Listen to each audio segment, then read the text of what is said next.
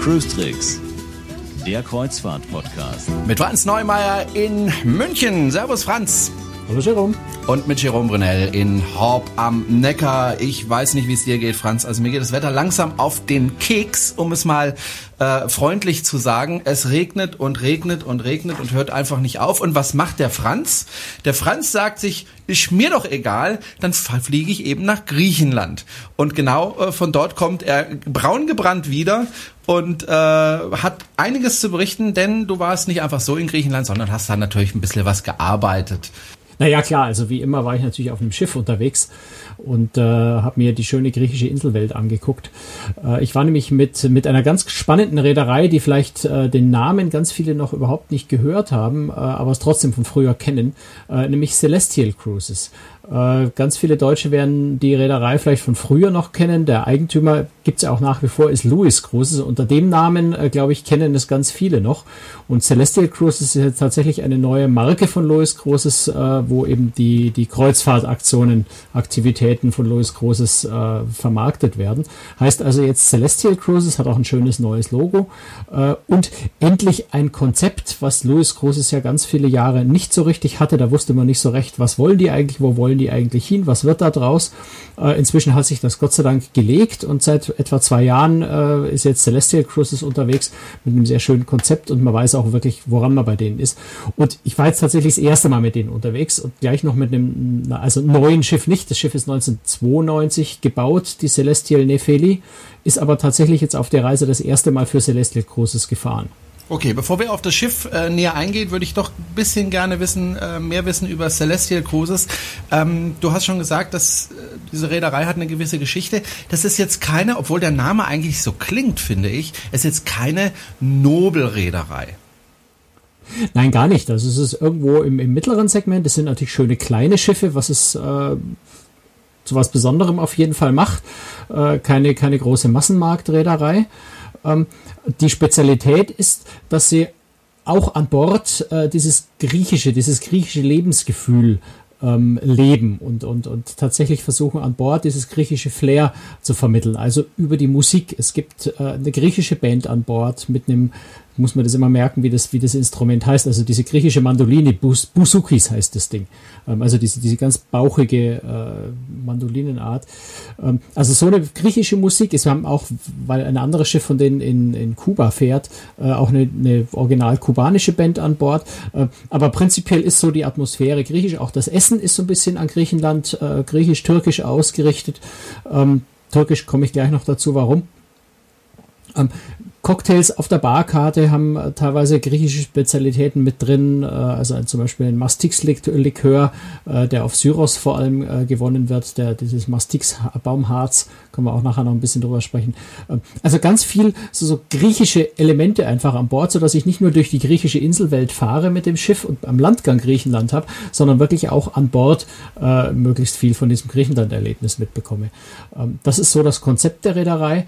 Ähm, Zukunft, also in, in, wenn Sie Kuba fahren, ist es natürlich dann entsprechend das Schiff auf kubanisch ausgerichtet und die Reederei will auch weiter wachsen und neue Gebiete sich erschließen. Da sagen sie noch nicht so viel dazu, wo das hingehen wird. Ähm, aber auch dort soll dann eben das jeweilige Land, die, das jeweilige Fahrtgebiet eben nicht nur bei den Landausflügen stattfinden, sondern auch an Bord. Was ich eine sehr, sehr nette und sehr, sehr spannende Idee finde, weil du einfach den Urlaub viel intensiver noch genießt, wenn du nicht aus deiner Hollywood künstlichen Glaskastenwelt an Bord einen Schritt machst und dann an Land bist, dann bist du in Griechenland, dann machst du wieder einen Schritt zurück, bist wieder in deiner künstlichen Hollywood-Welt des Kreuzfahrtschiffs, sondern dass es so ineinander übergeht. Und äh, ich fand das sehr, sehr angenehm. Mir hat das sehr viel Spaß gemacht so. Hm. Äh, wie viele Schiffe hat die Reederei eigentlich und wo werden diese Schiffe eingesetzt? Also du warst in Griechenland hm. unterwegs, aber ähm, die Schiffe sind nicht nur dort unterwegs, sondern also im Moment sind der Welt, ne? Nein, im Moment noch nicht. Also im Moment sind es tatsächlich drei Schiffe. Ähm, das ist die Olympia, das ist ein äh, fast schon sagen historisch, also ein schönes altes Schiff, was ursprünglich mal bei Royal Caribbean gefahren ist. Äh, also die Olympia, gerade auch frisch renoviert. Ähm, dann ist es die äh, Kristall. Ähm, die fährt jetzt im Sommer nochmal im Mittelmeer, war aber im Winter und die letzten, mehr, ich glaube seit vier Jahren oder seit fünf Jahren schon im Winter immer in Kuba Das ist die Besonderheit. Ähm, und wird dann ab 2017 auch tatsächlich ganzjährig in Kuba stationiert sein. Das ist also das zweite Fahrgebiet. Die Olympia ist auch im Mittelmeer unterwegs. Ähm, genauso auch die Celestial Nefeli jetzt. Ähm, wobei die ihren Basishafen in Cesme, also in der Nähe von Izmir hat, ähm, also ein türkischer Abfahrtshafen.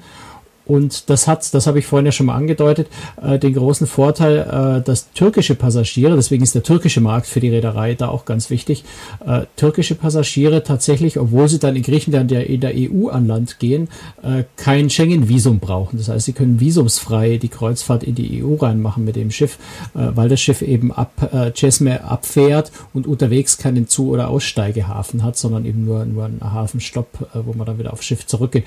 Deswegen ist da äh, der, der äh, Anteil der türkischen Passagiere auch relativ hoch auf dem Schiff, äh, zumindest auch jetzt gewesen, ähm, weil das für Türken natürlich eine der wenigen Möglichkeiten ist, ohne Visum äh, zum Beispiel eben auch, auch nach Griechenland zu fahren. Gehen wir mal auf das Schiff, auf dem du warst. Äh, gehen wir da mal näher drauf ein. Celestial Nephili. Nephili hast du mir im Vorfeld gesagt, ist äh, heißt im Grunde Wolke.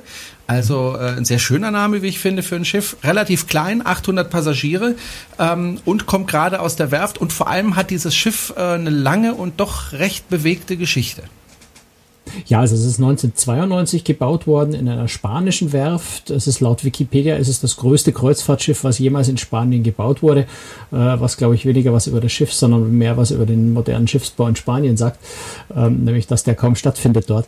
Ähm, das Schiff hat äh, eine, eine Tonnage Bruttoraumzahl von knapp über 19.000, also wirklich sehr sehr klein, äh, 163 Meter lang, ähm, 800 Passagiere äh, ungefähr.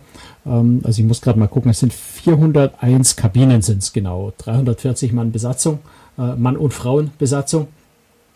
Weil da äh, übrigens auch ganz interessant äh, kaum Asiaten dabei sind, äh, sondern sehr viel, äh, also sehr, sehr großer Anteil von europäischen äh, Crewmitgliedern, was auch wieder daran liegt, dass natürlich es ganz wichtig ist, dass sie gerade bei der, bei der Celestial Nefeli mit dem großen Anteil türkischen Publikums äh, möglichst viele Türkisch sprechen.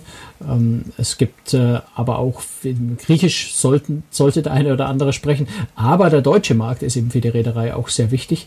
Äh, und es waren auch gerade schon auf der ersten Fahrt äh, relativ viele Deutsche auch an Bord.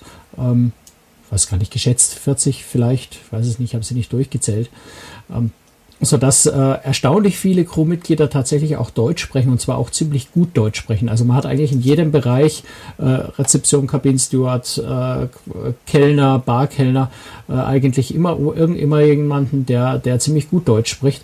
Also dass es durchaus auch für Passagiere aus Deutschland interessant sein kann, äh, mit der Reederei zu fahren, die sonst sich nicht so wohl fühlen auf Schiffen, wo, wo kein Deutsch gesprochen wird oder, oder nur selten Deutsch gesprochen, wo man vielleicht nur an der Rezeption einen deutschen Ansprechpartner hat. Da kommt man wirklich in allen Bereichen äh, sehr, sehr gut zurecht in äh, auf Deutsch. Also, die Celestial Nefeli, äh, ursprünglich gebaut äh, 1992 in Spanien, ähm, war, ich muss gerade mal gucken, wie der ursprüngliche Name war, Crown Jewel äh, für eine Reederei namens, äh, muss ich gerade mal gucken, Crown Cruise Line. Ähm, sagt mir ehrlich gesagt auch nichts mehr. Das ist schon, gibt schon ganz, ganz lange nicht mehr. Ist dann später mal bei Kunat gefahren als Kunat äh, Crown Jewel, ist aber die längste Zeit ähm, für Star Cruises, also für die asiatische äh, Reederei, die ja mit, mit Norwegian Cruise Line zum Teil zusammenhängt ähm, oder zusammenhing, äh, gefahren, nämlich als Superstar Gemini. Unter dem Namen, glaube ich, hat es der eine oder andere Kreuzfahrt-Fan schon mal gehört. Die Superstar Gemini für Star Cruises 1995 bis äh, 2008 ähm, ist sie da gefahren, ähm, ist dann äh, nach Europa gegangen zu Happy Cruises, ähm, also die, eine Marke von Quail Cruises. Die Reederei ist auch, glaube ich, 2011 dann pleite gegangen. Ähm, und das Schiff ist dann äh, an einen neuen eigener, eigener Clipper Ship Management äh, gegangen, die wiederum das Schiff verchartert haben an äh, Petrofac, die das auf den Shetland-Inseln als äh, Wohnschiff für Arbeiter von der Ölbohrplattform eingesetzt haben. Das war so die Zeit der letzten vier Jahre ungefähr. Und jetzt hat eben äh, Celestial Cruises das Schiff gechartert, äh, hat es in der Werft in Griechenland äh, relativ umfangreich renovieren lassen. Ähm, hatten leider das Pech, dass es von dem äh, Eigentümer etwas zu spät bekommen haben, sodass sie mit der Renovierung nicht ganz fertig geworden sind. Das heißt, äh, wird jetzt an der einen oder anderen Ecke noch so ein bisschen nachgebessert und, und gebastelt. Ähm, am Großen und Ganzen ist das Schiff fertig natürlich. Ähm, aber so die eine oder andere Kabine braucht noch einen neuen Teppich und, und das sind noch Detail, Details an ganz vielen Stellen, die man noch äh, machen muss, was einfach in den nächsten zwei, drei, vier Wochen äh, jetzt stattfinden wird. Also wenn wir, wenn wir die Folge jetzt ausstrahlen, dann sind ja schon wieder zwei Wochen ins Land gegangen, seit ich auf, auf dem an Bord war. Ähm, da dürfte also dann schon das meiste davon erledigt sein. Und äh, insofern hat das Schiff tatsächlich nochmal Glück gehabt. Das ist ja ganz selten, dass Schiffe, die irgendwo aufgelegt werden oder die dann schon mal als, als äh, Wohnschiff bei Ölbohrplattformen oder sowas eingesetzt werden, dass die nochmal ins aktive Kreuzfahrtleben zurückkommen. Aber das Schiff hat es wirklich verdient, weil es ist auch ein sehr, sehr schönes Schiff. Ähm, auch von der, von der Raumaufteilung ein sehr, sehr interessantes, sehr, sehr schönes Schiff. Und insofern äh, hat Celestia Großes da, glaube ich, einen Glücksgriff gemacht, das Schiff zu erwischen. Ich habe ja vorhin gesagt, das ist jetzt keine Luxusreederei. Äh, welchen Eindruck macht das Schiff denn auf dich, wenn du dich drin aufhältst? Ist es ein, ein schönes Schiff, also ist es ein sauberes Schiff oder äh, ist es ein Schiff, wo du sagst, naja, äh, es ist okay, aber äh, Luxus ist es jetzt nicht? Nein, also Celestial Cruises erhebt ja auch nicht den Anspruch, Luxus zu sein. Äh, die Idee ist, eine, eine schöne, bodenständige, solide Leistung zu bringen, äh, eben mit diesem, mit diesem Griechenland-Touch. Und äh, ja, es ist so ein bisschen schwierig jetzt zu beurteilen, weil das war natürlich jetzt äh, die, die erste Fahrt äh, nach, der, äh, nach dem Werftaufenthalt, der nicht ganz abgeschlossen war. Äh, da ist, kann man jetzt zum Thema Sauberkeit und sowas schwer was sagen, weil natürlich waren einfach noch Reste von, von Schmutz, es waren irgendwo noch Farbspuren, die man noch wegmachen muss, also all solche Details, die natürlich jetzt im laufenden Betrieb noch nachgeholt werden. Äh, es ist ein altes Schiff, also es ist ein Schiff von, jetzt nicht, nicht, nicht steinalt, nicht uralt, aber doch ein Schiff von 1992. Das heißt, natürlich sieht man die ein oder andere Spur, äh, die die Jahre dahinter lassen. Aber gerade zum Beispiel die Kabinen sind sehr, sehr schön renoviert worden eigentlich. Ähm, auch die öffentlichen Bereiche von, den, von der Farbgestaltung her, ja, ist sehr griechisch, also sehr viel weiß und blau, äh, schön hell. Ähm, insofern eigentlich ein, äh, auch optisch ein sehr gelungenes Schiff. Es hat ein sehr schönes äh, Atrium-Treppenhaus, was man auf so einem kleinen Schiff gar nicht erwartet, sehr, sehr großzügig. Ähm, also mir persönlich hat es auch optisch sehr, sehr gut gefallen, hat auch insgesamt einen guten Gesamteindruck gemacht, mit ein paar Abstrichen, wo man einfach sagen muss, das liegt daran, dass sie in der Werft nicht ganz fertig geworden sind, wo man noch nachbessern muss, äh, wo man das noch nachholen muss. Aber ich hatte auch den Eindruck, wir hatten ein Gespräch mit dem Hotelmanager äh, und mit dem Kapitän, dass sie da mit Hochdruck dran sind und schon sehr genau wissen, wo die Schwachstellen noch sind und da systematisch dabei sind, das jetzt gerade auszubügeln. Also ich glaube, das sollten wir gar nicht zu sehr auswalzen, weil ich glaube, bis der erste von unseren Hörern das Schiff sehen wird, wird das alles überhaupt kein Thema mehr sein. Das wird alles, äh, alles wunderschön sein. Das, was mir persönlich an dem Schiff sehr, sehr gut gefällt, ist die Raumaufteilung. Du hast äh, auf Deck 5, das ist so ein durchgehendes äh, Deck mit öffentlichen Bereichen, wo also vorne eine, eine Show-Lounge ist. Ähm, dann kommt eine sehr schöne Bar, ein ganz kleines Casino, Shops ähm, und hinten äh, ist, ich muss jetzt gerade mal auf den Deckplan schauen, weil ich mir da nicht mehr ganz sicher bin, was hinten auf Deck 5 war. Ähm, da ist nochmal eine Bar, genau. Also die, die Selene Bar, die dann, äh, Rezeption kommt da noch und dann ist die Selene Bar hinten, die in der, äh, in der Nacht am Abend als Disco genutzt wird. Das heißt, das Deck 5 ist so ein durchgehend öffentlicher Bereich, Deck. Und ansonsten sind alle öffentlichen Bereiche eigentlich hinten im Schiff. Also das Hauptrestaurant äh, auf Deck 4, ähm, dann das Buffet-Restaurant auf Deck 6, ähm, übrigens mit einem sehr, sehr schönen Außenbereich äh, über mehrere Decks. Also das ist ja eins von diesen schönen alten Schiffen, wo der hintere wo, wo der Heckbereich nicht mit Kabinen voll ist und senkrecht nach unten geht, sondern wo so abgestuft terrassenartig, äh, so im, im halbkreisförmig, halbrundförmig jeweils ähm, nochmal Tische und Stühle draußen stehen, wo man so auch schon zum Frühstück sich wunderbar raussetzen kann. Ähm, das ist ein sehr schöner Bereich. Das heißt, man findet sich auf dem Schiff auch sehr schnell und sehr leicht zurecht. Auf einem kleinen Schiff geht das ohnehin leicht, aber da noch mehr, weil eben wirklich Deck 5 ist so das durchgängige öffentliche Deck und ansonsten sind alle öffentlichen Bereiche hinten. Das heißt, muss man einfach nur nach hinten laufen und dann nach oben oder nach unten und man ist da, wo man hin will. Äh, verlaufen ist da eigentlich äh, ganz, ganz schwierig nur möglich.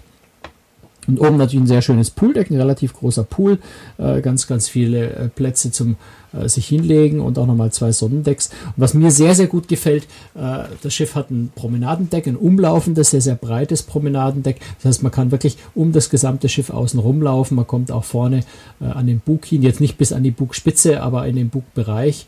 Ähm, und das ist auch oben auf dem Sonnendeck nochmal ein Außenbereich nach vorne, also ohne Glasverkleidung nach vorne, sodass man auch sehr viele Stellen hat, wo man wirklich nach vorne oder auch nach hinten oder zur Seite ohne Glas rundherum nach draußen schauen kann, was ja gerade so für ein klassisches Kreuzfahrtschiff einfach sehr schön ist.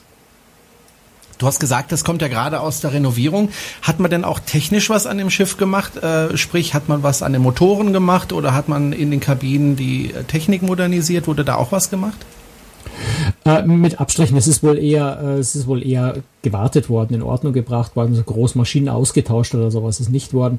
Ähm, war auch nicht nötig, so soweit ich das beurteilen kann.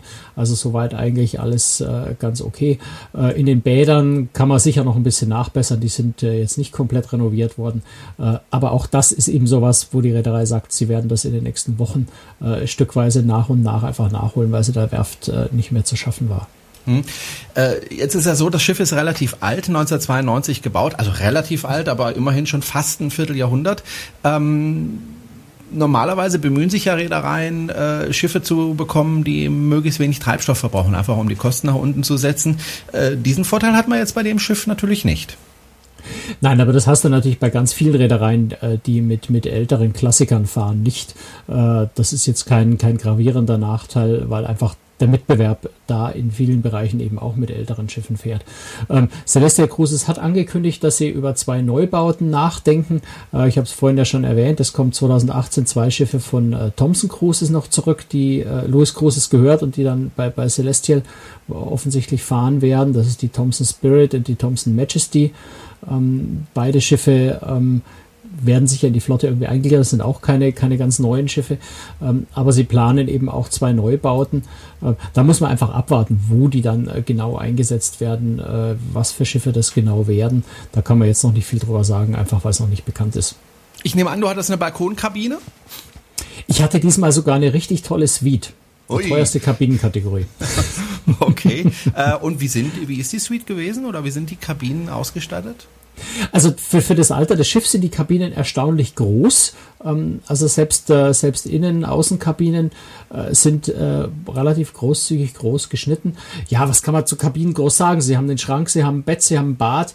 Ähm, also nichts, nichts Ungewöhnliches, nichts Außergewöhnliches. Die Betten sind beweglich in den meisten Kabinen. Das heißt, man kann sie sowohl zu einem Doppelbett zusammenstellen, als auch auseinander zu Einzelbett Einzelbetten stellen, was für viele Leute sehr wichtig ist. Gerade so auf etwas älteren Schiffen ist das durchaus ein großer Vorteil, weil das auf großen Schiffen, neuen Schiffen oft nicht geht. Ansonsten, ja, also meine Suite war sehr, sehr groß. Ähm, ich hätte gesagt, da könnte man locker noch eine große Sitzgruppe mit Sofa und Tisch und sowas reinstellen. Ich hatte auch einen sehr, sehr großen Balkon ähm, mit ganz viel Platz. Äh, ja, sehr viel mehr kann man dazu eigentlich auch schon nicht sagen. Da ist jetzt nicht, nichts großartig Besonderes, äh, nichts, nichts überwäl überwältigend Tolles. Aber eben auch äh, trotz allem, da, es ist ein relativ altes Schiff und dafür wirklich sehr, sehr großzügig, sehr große Kabinen. Hm. Äh, du hast vorhin schon angedeutet, äh, im hinteren Teil gibt es sowas wie eine Disco. Ähm, gibt es noch andere Unterhaltung an Bord oder war es es dann schon fast? Außer jetzt natürlich Essen gehen und so weiter. Nee, es gibt die, die Muses Lounge, äh, das ist eine Bar- und Show-Lounge, wo also eine kleine Bühne auch drin ist, äh, wo durchaus auch äh, mit Live-Musik gearbeitet wird zum Teil. Und äh, ja, da gibt's Shows am Abend. Das äh, muss man sich jetzt nicht vorstellen, natürlich wie eine, wie eine große äh, Hollywood-Show auf den, auf den großen Massenmarktschiffen. Ähm, auch da ist die Unterhaltung eher griechisch-türkisch geprägt gewesen. Äh, wir hatten einen an einem griechischen Abend ähm, ganz viel mit, mit griechischer Musik eben auch, mit Live-Musik, äh, mit griechischen Tänzen und solchen Geschichten. Das ist jetzt nicht diese, diese, diese riesige Hollywood-Show, äh, was mir aber sehr, sehr gut gefallen hat, dass es sehr authentisch war. Also wenn es da verschiedene griechische Tänze, solche Dinge aufgeführt wurden, gezeigt wurden, ähm, dann war das nicht diese typische äh, Touri-Show, die man ja oft äh, bei Landausflügen hat, so äh, Stadtrundgang und danach noch ein typisches griechisches Lokal in Klammern mit Touristenmenü und Rezina Wein äh, und, und irgendwelche Leute hampeln da vorne in bunten Kostümen rum und tun so, als sei es traditionelle Tänze, sondern das hat sich, das, das war wirklich echt, also meine, im Publikum waren ja auch viele Griechen und, und Türken, ähm, die das, die das ja kennen, die wissen das, die können das auch beurteilen, ob da ähm, äh, Tourikram aufgeführt wird oder ob das echt ist. Und es hat sich einfach sehr familiär, sehr, sehr authentisch angefühlt. Es waren keine perfekten Shows, überhaupt nicht, aber es hat ganz, ganz viel Spaß gemacht. Und es war eine große Begeisterung im Publikum da. Ähm, die Leute sind unglaublich mitgegangen, äh, haben mitgeklatscht, mitgesungen. dass so, so viel Begeisterung auch im Publikum, so viel Authentizität habe ich auf einem Schiff eigentlich bei einer Show noch nie erlebt. Ähm, an dem anderen Abend war eine Show, da ist so ein bisschen griechische Göttermythologie, äh, Musikshow mäßig aufgefallen. Das war jetzt nicht so, nicht so mein Ding, wo ich mir gedacht habe, wow, was für eine irre Show. Aber äh, sie hatten tolle Sänger, sie haben gute Tänzer, stellen für die Größe des Schiffs, für die, für die äh, Schiffskategorie ähm, stellen sie eigentlich was ganz Ordentliches auf die Beine. Und das, was, wie gesagt, wirklich Spaß gemacht hat, ist, dass das alles sehr, sehr authentisch gewirkt hat ähm, und das Publikum sehr stark einbezogen war, sehr viel Spaß bei der ganzen Sache hatte. Und das ist dann oft wichtiger als, als eine perfekte Hollywood-Show. Ich kann, mir ich. Ich kann mir vorstellen, das Publikum an Bord war eher älter, oder? Täuschen. Ja, aber lass uns noch ein bisschen bei der Unterhaltung bleiben, weil da Gerne. waren wir noch gar nicht fertig. Das ah, war okay. die Show. Ja. Ähm, und dann ist eben Entschuldigung. In, äh, naja, es ist, äh, das ist doch wichtig. Natürlich. Wenn du fragst. Ja, bitte. ähm, gut, dann war noch die, dann ist noch die Eros Bar. Das ist, äh, früher war dort im Moment, Wesentlichen. Was, was? Erosbar? E Erosbar, naja, der, der, der, griechische Gott, der, der, griechische Gott der Liebe, Eros. Ja. Mhm. Ähm, das ist also eine, einfach eine schöne Lounge und Bar, auch mit einer kleinen Bühne drin. Das war zu Star Cruises Zeiten, äh, also wie das Schiff noch Superstar Gemini war, das ein sehr großes Casino. Das Casino haben sie auf einen ganz kleinen Raum, also auf nur ein Drittel der ursprünglichen Größe zusammengeschrumpft und stattdessen eben diese Eros Lounge noch mit eingezogen, äh, wo am Nachmittag und am Abend äh, wechselweise die, die griechische Band ähm, und auch die kubanische Band äh, gespielt hat. Gerade die griechische Band hat mir sehr, sehr gut gefallen. Der Busuki-Spieler war wirklich absolut exzellent. Also das kann man nicht anders sagen. Der war wirklich richtig, richtig klasse. Der war fantastisch. Äh, der hat unglaublich präzise und perfekt gespielt, hat sehr viel Spaß gehabt an seiner Musik. Und ich bin jetzt auch nicht der große Fan von, von griechischer Volksmusik, aber da sitzt man doch ganz fasziniert da und schaut ihm zu und hört ihm zu, äh, wie er in die Seiten äh, greift, beziehungsweise äh, wird er, glaube ich, mit so, so einem Blacktron gespielt, äh, das Instrument. Und das hat richtig Spaß gemacht. Da, da kann man richtig viel Freude haben am Abend, gerade auch wenn das Publikum natürlich dann sehr mitgeht. Und äh, Gut, oben am Pool, das ist ja eigentlich auch ganz normal, da gibt's eine, eine Bühne, da hat am Nachmittag, äh, auch am Abend äh, eben auch wieder wechselweise die Bands gespielt, äh, die kubanische Band und äh, die griechische. Also es ist schon eigentlich relativ viel geboten, auch in der, äh, zu den Zeiten, wenn die Band nicht gespielt hat, in der Eros äh, Bar war noch ein Pianist, dort steht also ein Flügel, ähm, der also auch noch äh, Live-Musik äh, am, am, am Klavier gespielt hat. Also es ist schon sehr, sehr viel Live-Musik, es ist eigentlich sehr viel Unterhaltung für die Schiffsgröße durchaus äh, gegeben. Die Unterhaltung ist griechisch geprägt, ähm, das Essen vermute ich auch. Und wenn ich griechisches, äh, an griechisches Essen denke, gut, ich war jetzt echt schon ewig nicht mehr griechisch essen, aber ich erinnere mich immer an viel, viel Fleisch und zwei Böhnchen. Ja, das ist, Gott sei Dank hat sich das geändert. Okay, Gott sei Dank hat sich das sehr, Gott sei Dank hat sich das sehr, sehr geändert. Ähm, das Essen ist äh, beinahe das, was mich am meisten positiv überrascht hat auf dem Schiff. Äh, es war nämlich wirklich sehr lecker. Und das, ähm, also ganz, ganz hervorragend zubereitet. Kein Sterneessen, ne, überhaupt nicht, das ist ja auch gar nicht der Anspruch. Aber das, was man bekommen hat, war richtig gut. Also wir hatten am ersten Abend im Hauptrestaurant beispielsweise einen, einen im Ganzen gegrillten Fisch. Der war der war einfach, der war richtig, richtig klasse. Also besser kann man einen frisch, einen komplett gegrillten Fisch eigentlich überhaupt nicht machen.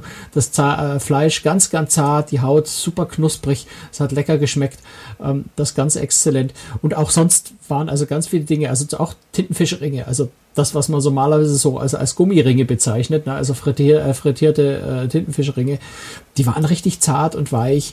Ähm, also wirklich, was das Essen angeht, äh, da ist Celestial richtig gut türkische, griechische Spezialitäten, ähm, also Beispiel auch viel mit Hackfleisch, aber auch ganz viel mit, mit Gemüse. Ähm, das kann man einfach nur loben, das war richtig gut. Das Einzige, Einzige, was mir nicht geschmeckt hat, war das Tiramisu. Das war nicht der große Brüller. Ähm, aber Tiramisu sollte man jetzt auf dem griechischen Schiff ja auch nicht bestellen. Da war ich selber schuld. Ich hätte lieber das, was nicht auf der Karte stand, was ich dann erst äh, hinterher gehört habe, dass man das immer kriegen kann, nämlich dieses wunderbare griechische Joghurt mit Honig und Nüssen. Ähm, hätte ich vielleicht statt dem Tiramisu bestellen sollen. Ähm, aber ansonsten äh, kann man das wirklich einfach nur, nur loben. Das Essen ist wirklich exzellent. Auch sehr, sehr schön dekoriert. Das kommt äh, wirklich toll gestaltet auf dem Teller an den Tisch das hat sehr viel Freude gemacht. Was war denn dein Lieblingsplatz auf dem Schiff? Da frage ich immer gerne nach. Du hast doch immer so ein Plätzchen, wo du gerne bist auf einem Schiff. Mhm. Auf dem Schiff fast ein bisschen schwierig, weil es ist überall ziemlich schön. Äh, was mir sehr, sehr gut gefällt, ist der, der diese, diese, diese terrassenartige Abstufung hinten am Heck. Da bin ich beim Frühstück, wenn es warm genug war, äh, sehr, sehr gerne draußen gesessen. Äh, dadurch, dass das ja so, so halbrund äh, ist, ist es auch sehr, sehr windgeschützt da hinten. Das heißt, man kann da wunderbar zum Frühstück draußen sitzen. Das ist ein sehr schöner Platz. Und ansonsten habe ich mich sehr in dieser, in dieser Eros-Bar wohlgefühlt, wenn wirklich die griechische Band gespielt hat. Das war einfach, ich hab, bin dann wirklich auch zum Arbeiten hingegangen. Internet gibt's an Bord, allerdings nur in den öffentlichen Bereichen. Äh, übrigens relativ günstig. Ähm, wenn ich es recht erinnere habe, waren das, äh, glaube 25 Euro für sechs Stunden Nutzung. Also das ist schon eine ziemlich günstige äh, Geschichte, was Internet an Bord gibt. Gibt es in den öffentlichen Bereichen. Ich habe mich also zum Arbeiten äh, dann einfach gerne mal in die Eros äh, gesetzt. Äh, und wenn dort dann äh, die griechische Band gespielt hat, hat mir das da tatsächlich gerade auch wegen der Live-Musik, wegen der guten, äh, sehr, sehr gut gefallen. Ansonsten nach vorne raus, ja, Blick nach vorne ist immer toll und da gibt es ja gleich zwei schöne Stellen auf dem Schiff. Ähm, insofern, ja, wüsste ich gar nicht, wo da so mein absoluter Lieblingsplatz war. Was jetzt nicht so der große Brüller ist, ich denke, dass das ist dringend fällig im nächsten äh, Werftaufenthalt, ist sicher so der, ähm, der, der Bereich Sauna und Dampfbad.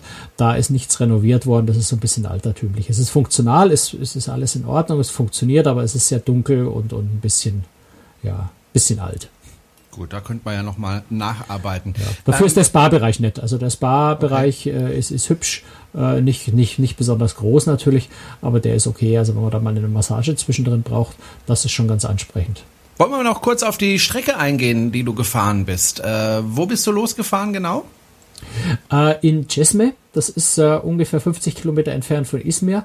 Also mit dem Flieger fliegt man dann einfach äh, zum Beispiel mit Sun Express äh, nach, nach Izmir äh, und fährt dann äh, mit dem Bus nach, äh, nach Cesme. Wobei ich bin schon am Tag vorher angereist, im Hotel übernachtet, eigentlich die, die anderen Mitreisenden auch, äh, weil jetzt natürlich nicht so viele äh, Flieger nach Izmir fliegen. Und eine der Besonderheiten, das Schiff fährt nämlich mittags um, äh, ich muss gerade gucken, wann sind wir abgefahren. Ich glaube, um eins hätten wir abfahren sollen. Wir sind dann um äh, oder um drei hätten wir abfahren sollen. So, wir sind anderthalb Stunden später abgefahren, weil tatsächlich noch ein paar mit dem Flieger zu spät gekommen sind. Äh, dadurch, dass die Fahrtstrecken recht kurz sind, hat das Schiff gewartet. Und äh, ja, also es fährt relativ früh ab, das Schiff. Das heißt, man muss auch relativ früh da sein, so dass es durchaus nicht, nicht so dumm ist, am Tag vorher anzureisen. Dann kann man sich auch noch Izmir anschauen. Also auch keine so hässliche Stadt, ist ja immerhin die drittgrößte Stadt äh, Griechenland, äh, Griechenlands, der Türkei natürlich. Und ähm, ja, also wir sind von, von Cesme abgefahren, sind dann tatsächlich am selben Abend noch auf der griechischen Insel Chios angekommen und hatten direkt auch am, am Abend schon äh, noch oder am Spätnachmittag, Abend unseren ersten Landausflug, sind da in zwei mittelalterliche Dörfer gefahren, also vor allem ähm, nur gerade gucken, wie hieß der Ort? Mesta, glaube ich. Aber nicht, dass ich der, der falsche sag, schaue ich lieber nochmal in meinen Zettel rein. Mesta, genau. Ähm, ein, ein Dorf in den, in den Bergen, äh, aus dem Mittelalter mit ganz, ganz verwinkelten, engen Gassen, ähm, einem wunder, wunderschönen Marktplatz, einer tollen Kirche. Also wirklich eine, eine ganz, ganz, ganz, ganz faszinierendes Erlebnis, da durchzuschlendern und zu spazieren. Äh, und sind dann noch weitergefahren, nochmal in einen anderen Ort äh, namens Pirgi, der auch recht alt ist. Dort ist die Besonderheit, sind so, so ähm, weiß gar nicht, wie man das auf, auf Deutsch bezeichnet, ähm, also es, es, schaut aus wie Malereien an den Wänden außen, so braun-weiß oder grau-weiß. In Wirklichkeit ist es aber so in den, in den Putz reingekratzt, also so ein bisschen erhabenere Bereiche sind weiß und das, was ein bisschen tiefer liegt, ist schwarz. Also sehr, sehr schöne Muster auf den, auf den Häusern. Das ist so die besondere Attraktion. Eine große Kirche, auch ein sehr, sehr schöner Marktplatz mit ganz vielen Bäumen, wo ja der ganze Marktplatz voll ist mit Tischen und Stühlen von Restaurants, die da drumherum liegen. Also eine sehr, sehr schöne Atmosphäre, gerade auch so in der Abendstimmung. Ähm, das war sehr, sehr nett da. Dann sind wir weitergefahren am späteren Abend, äh, sind am nächsten Morgen in Lavrion äh, gewesen. Lavrion ist äh, benutzt Celestial Cruises als Hafen für Athen. Das ist ungefähr 50, 60 Kilometer von Athen entfernt.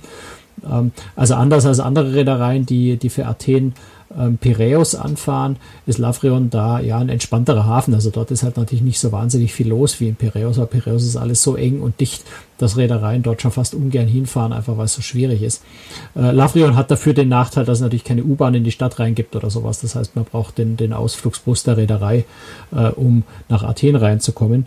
Ähm, alternativ, und das haben wir gemacht, äh, wir haben uns Cap Saunion angeschaut. In Cap Saunion steht ein äh, noch ziemlich gut erhaltener griechischer Tempel ganz oben auf einem Berg. das ist äh, ja ganz spannend, einfach dort hochzusteigen. Da ist äh, eine wunderschöne Aussicht äh, über die Ägäis.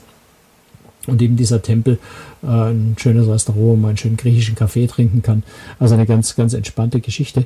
Und äh, wir sind da tatsächlich, und das ist auch so einer der Besonderheiten bei Celestia, die fahren durchaus auch mal zwei Hafenstopps an einem Tag an. Wir sind dann also mittags weitergefahren und waren am Nachmittag äh, schon wieder auf der nächsten Insel, nämlich auf Syros, wo wir ähm, die Stadt angeschaut haben und sind dann am Abend noch mit Taxis äh, auf die andere Inselseite rübergefahren, äh, nach Kini Beach, wo äh, sehr, sehr schöne Fischrestaurants am Ufer sind und haben dann einfach wirklich den Abend äh, dort in einem ganz herrlichen Fischrestaurant verbracht. Auf dem Weg dahin eine fantastische Aussicht auf den Hafen von Syros also ein sehr, sehr romantischer, sehr, sehr schöner Abend mit einem leckeren Essen und mit vor allem mit ganz, ganz viel Katzen. Das äh, darf man vielleicht nicht unerwähnt lassen, aber jeder, der in Griechenland war, äh, schon mal war, der weiß, dort gibt es ganz viele Katzen und die tummeln sich vor allem dort, wo Fisch, Fischrestaurants sind und stehen bettelnd unter den Tischen und hoffen, dass so ein paar äh, Stücke von den Fischen für sie abfallen. Äh, ich schätze mal, dass es so 10, 15 Katzen waren, die den ganzen Abend um uns herum gestrichen sind. Dann sind wir, ja, wo sind wir dann hingefahren? Wir sind weitergefahren nach Nafplion, genau, am Peloponnes, äh, wo wir am nächsten Morgen waren. Nafplion ist als Stadt äh, was sehr, sehr schön ist. War vor Athen mal für eine kurze Zeit die Hauptstadt von Griechenland sogar. Äh, entsprechend prächtig ist die Stadt, auch noch mit einem riesengroßen Marktplatz, einem ganz, ganz beeindruckend großen Rathaus, das sehr schön ist zum Anschauen. Äh, zum anderen ist aber von Nafplion vor allem auch ein Ausflug äh, nach äh, Epidauros oder griechische Epidaphros äh, sehr, sehr empfehlenswert. Dort gibt nämlich eins der besterhaltenen äh, griechischen Theater, das wirklich extrem gut erhalten ist. Also dieses, dieses gesamte große Theater kann man komplett anschauen dort noch ist im Sommer relativ überlaufen, weil es eben so gut erhalten ist. Da sind sehr, sehr viele Touristen. Jetzt um die Jahreszeit äh, waren gar nicht mal so viele Leute da, sodass man sich da gut äh, frei bewegen konnte.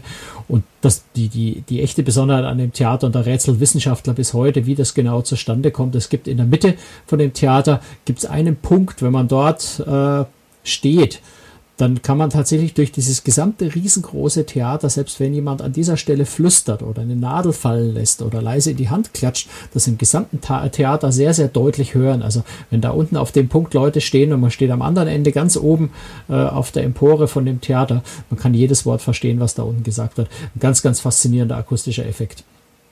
Also das Theater wirklich ein Tipp. Gut, das ist jetzt kein großer Geheimtipp, es ist tatsächlich ein Ausflug, den, den man da regelmäßig macht von Nafplion aus.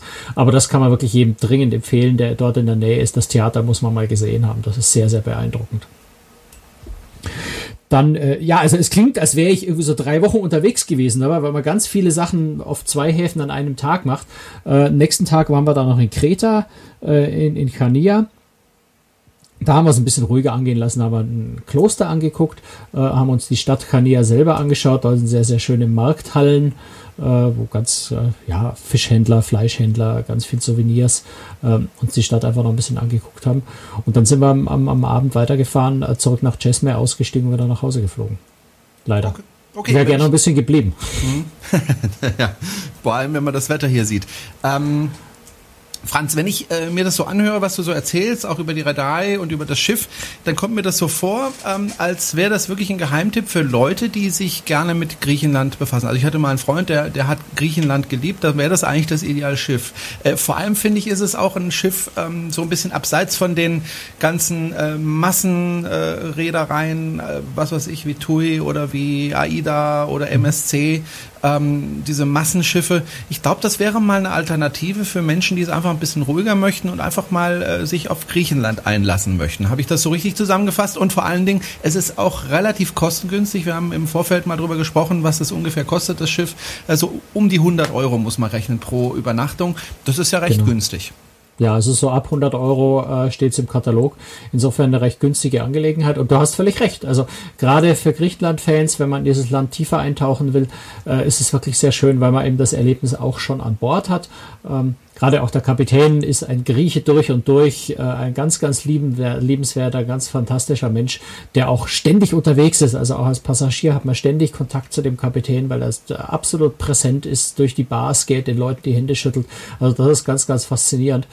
Und äh, ja, du hast dieses Griechenland-Erlebnis, du hast vor allem auch äh, bei der Fahrtroute, äh, sie fahren halt auch Häfen an, die sonst die großen äh, schon auch mal anfahren, aber nicht so häufig. Also gerade sowas wie Chios, wie Syros, äh, solche Inseln fährst du eigentlich mit den großen Schiffen nicht oder nur ganz selten an.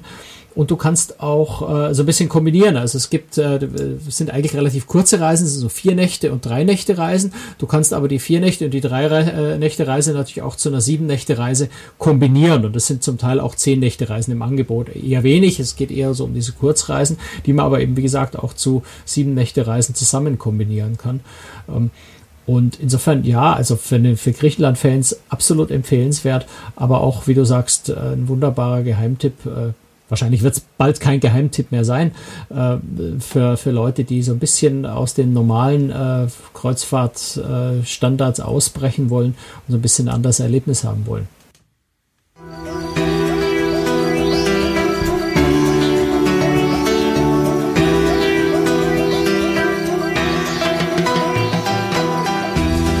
So, Sie können es äh, ja, doch, wenn Sie auf YouTube äh, gucken, können Sie es vielleicht auch sehen. Äh, Franz guckt mich gerade fragend an. Was macht der Brunel gerade? Was macht er da für Musik dazwischen rein? Ich würde gerne noch kurz auf eine der vergangenen Folgen zurückkommen wollen. Franz, wenn du erlaubst. Und zwar ähm, habe ich ja darum gebeten, äh, kommentieren Sie äh, unsere Folgen. Sie können ja die Kommentarfunktion auf cruestricks.de nutzen und wir freuen uns über Kommentare und wir antworten auch auf die Kommentare. Und ab und zu nehmen wir auch einen Kommentar äh, gerne hier mit ins Programm. Volker Kaczmarek hat einen sehr langen Kommentar gemacht. Den werde ich nicht den, vorlesen. Ich wollte gerade sagen, ich muss jetzt nicht voll, den, den müssen die, die Hörer unbedingt nachlesen, genau. weil er hat natürlich noch ganz, ganz viele zusätzliche Tipps gegeben zu Ge unserer genau. Fotofolge der ist nämlich, glaube ich, selber als Fotograf auf Schiffen unterwegs gewesen.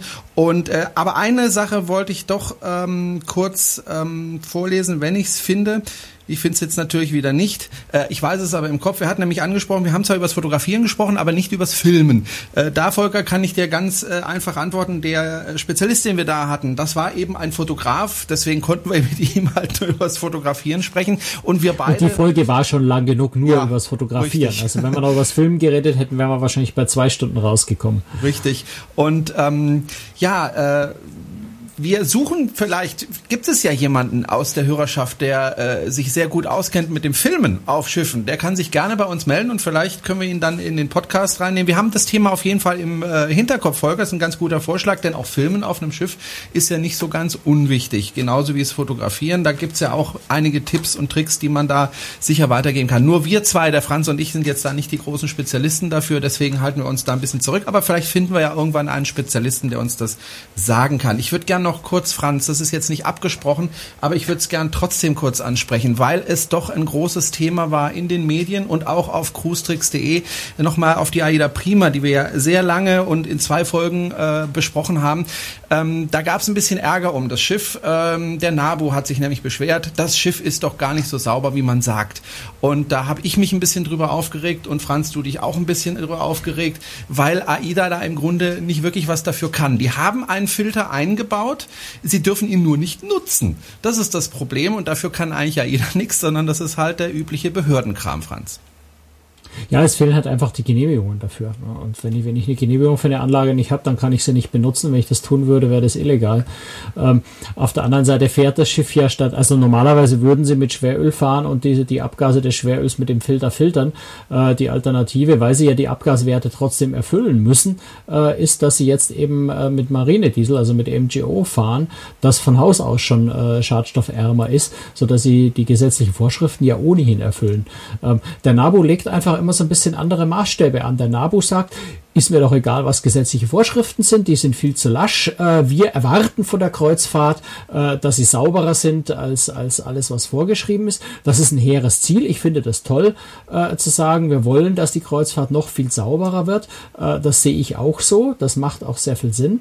Ähm, da kann man viel verbessern. Aber ich glaube, es ist eher, eher unlauter und unfair, eine Reederei, die ohnehin schon sehr viel tut. Und man muss ja auch daran denken, dass AIDA jetzt in den Häfen, und das funktioniert tatsächlich, überall. Dafür liegen tatsächlich die Genehmigungen in allen Häfen, die die AIDA Prima zurzeit anfährt, äh, vor. Das Schiff wird im Hafen, äh, schaltet im Hafen die äh, normalen Motoren komplett ab und stellt den einen, nämlich den Dual-Fuel-Motor auf LNG, auf Flüssiggas um, das wiederum mit Tanklastern angeliefert wird. Das heißt, im Hafen und das sind ja ungefähr 40 Prozent der Zeit, äh, die das Schiff unterwegs ist, also eben nicht unterwegs ist. 40 Prozent der Zeit liegt das Schiff im Hafen. Diese 40 Prozent werden mit LNG-Energie versorgt und das ist die sauberste Möglichkeit, wie man Kreuzfahrtschiffe zurzeit überhaupt versorgen kann. Und dann finde ich es so ein bisschen unlauter vom äh, NABU, sich dahinzustellen und zu sagen, äh, alles dreckig, alles fürchterlich, Abgasschleuder, der Begriff ist verwendet worden. Ähm, eine Reederei anzugreifen, die in Wirklichkeit im Moment das sauberste tut, äh, was man nach technischem Stand und vor allem eben auch entsprechend der gesetzlichen Vorschriften tun kann. Und äh, natürlich ist es schön zu sagen, wir wollen sehr viel mehr und sehr viel besseren Umweltschutz noch haben. Äh, ich glaube aber, dass man im Wirtschaftsunternehmen vielleicht auch nicht so viel abverlangen kann, dass sie freiwillig äh, völlig unvorstellbar höhere Kosten als alle Konkurrenten aufwenden, äh, um irgendwelche Luftideen, äh, ne, Luftideen ist unfair, also noch, noch viel sauberer zu werden, als jemals irgendwo Vorschrift ist im Moment, äh, zu verlangen und äh, eine Reederei dafür anzugreifen. Das finde ich ein bisschen seltsam. Und deswegen habe ich, da, hab ich mich da auch ein bisschen aufgeregt drüber, entsprechend einen Kommentar geschrieben. Hm. Ähm, ich glaube, man muss einfach so ein bisschen die Kirche im Dorf lassen bei diesem Thema und nicht unrealistische Dinge verlangen und vor allem Dinge verlangen, die weit, weit, weit äh, über gesetzliche Vorschriften hinausgehen, sondern vielleicht sollte man da dann eher ein bisschen schauen, äh, mehr Druck zu machen, dass die gesetzlichen Vorschriften strenger werden, denn da kann man durchaus sehr viel mehr noch tun. Gut, dann haben wir das jetzt auch mal richtig oder klargestellt. Franz, vielen Dank. Und äh, ich habe ihn ein bisschen überrascht. Und äh, wenn wir diese Folge aussenden, dann ist das ja auch ein Stück weit hinten dran, würde ich mal sagen. Also nicht mehr ganz aktuell das Thema. Trotzdem finde ich, äh, sollte man das ansprechen, weil ja Umweltschutz äh, in der ja, gut, Ob es noch aktuell ist oder nicht, ja, wissen wir nicht, weil wann die, wann die Genehmigungen kommen, ähm, weiß ich nicht. Ne? Also keine Ahnung, wie lange das noch Aber dauert. sobald die Genehmigung so genau. da ist, stellen die die Filter ein. Und dann Davon gehe ich mal aus, dass der Filter ist an Bord äh, eingebaut. Ich gehe davon aus, dass er funktioniert, äh, aber das muss ich dann rausstellen. Ne? Gut.